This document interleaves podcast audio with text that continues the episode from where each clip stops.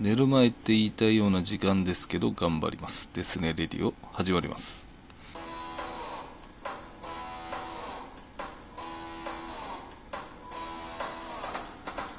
はいですです、えー今日ですね、えーゲロゲロの第15回カイちゃんの回ですね、えーカイちゃんの回ってまあダジャレみたいになってますけど、えーその回の感想をいきたいと思います。えーそのデスネレディオこの番組はラジオトークのヒデにそしてデスネの音の提供でお送りします。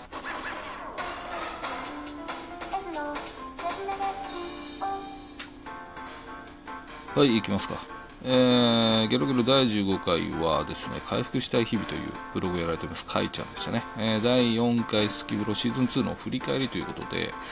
えー確かスキブロがですね、4ヶ月ぶりでした。うん、で、まあ、そのスキブロはですね、内容言ってましたけども、データが消えて、で、取り直した回ということでね、えーちょっとまあ、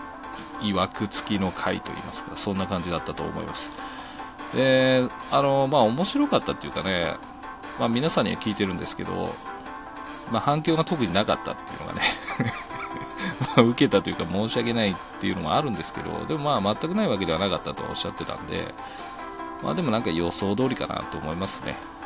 なんか、かいちゃんがいろいろ交流が広がるイメージがないので、逆にあったら怖いななんて思ってたのね、ちょっと失礼な話ですけどね。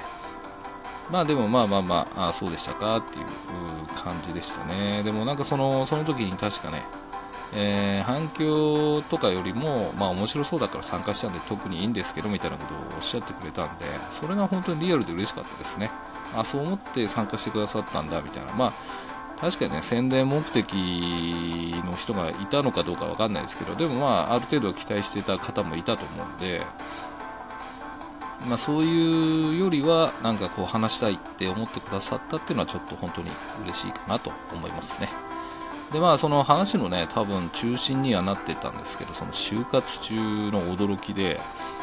そうそうそうあの教員免許取得ね。その教育実習してたっていう。でまあならないけどなんて親に勧められてなんて言ってましたけどね。うーん。なってほしいですけどね。えーまあ、中学生のね、えー実習をしてて思ってたより幼いって言ってたのがね、まあ、リアルであるんですけどう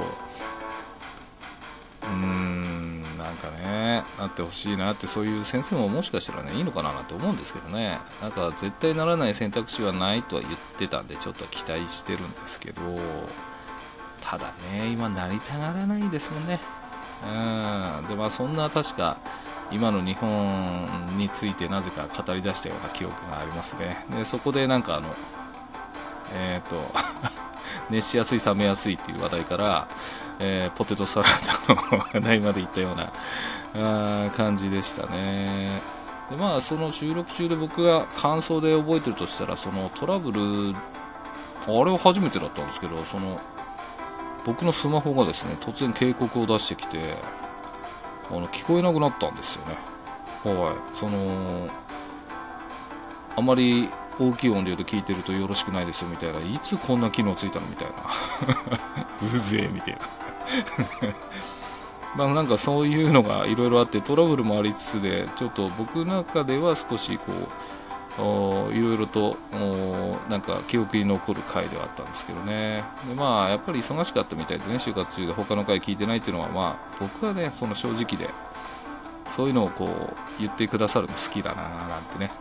改めて思ったりしましたね。でまあその休みがなかったっていうのはその収録日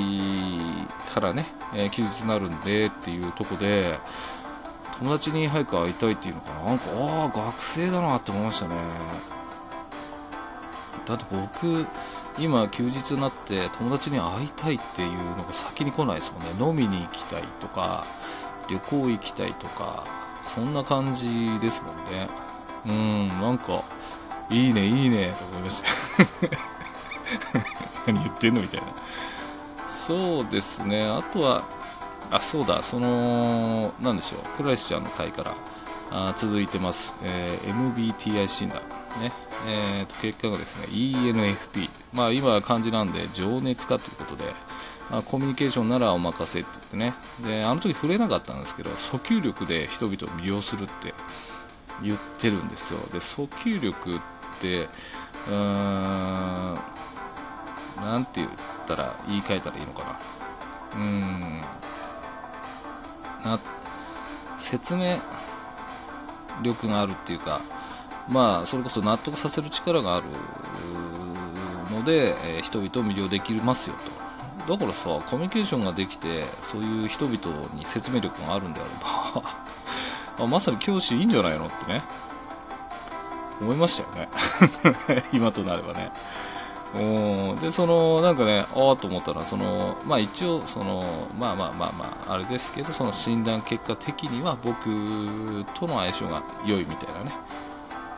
あなるほどなみたいに思ったりもしたのがありますね。でその苦手な人の話題でそのルールを守る人が苦手って 確か言ってたと思うんですけど別にね破る人が好きとかっていうことではなくて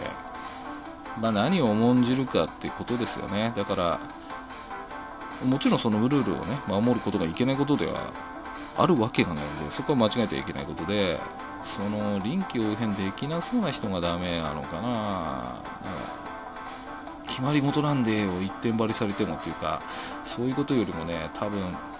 ーんなんだろうああれか0100的な思考の人じゃない？やれませんみたいな。でこうややるしかないんだったらこうしなきゃできませんみたいな。いやその2択なのみたいな。こうやったらできるかもとかさ。あそういう妥協案を考えれない人っているじゃないですか。極論しか言わない。0か100のいますよ普通に。あの仕事でもね。でなんか一人で興奮してるんですよその人。いやちょっと待ってっつって。なんでその考えしかできないの？って両方いいとこ取りのこういう感じは無理なの？とか試してみますみたいなね。そういうのが言えないタイプの人っていうのはなんかこう自分でこうガーッとこう固まっちゃうんでね。まあ頭固い人なんて言われてるかもしれないですけどまあそういう人が、まあ、正直僕も苦手は苦手なのでかえちゃんもそうなのかなと思いますね。多分僕以上に苦手なんでしょうねきっと。顔に出そう。刺しそう。刺しそうは失礼か。まあそんな感じでしたかね。感想ですからね。まあその実際の話の内容っていうのはま聞いていただければいいのでうーんなんかそのまさにね確か途中で言ってたと思うんですけど友達の家でだべってるような雰囲気っていう感じがありましたかね。不思議ですよねなんかね。だからまあ今後はですね本当ブログがどうのっていうよりは対談雑談なんかで近況を知れたらななんて思った回でしたかね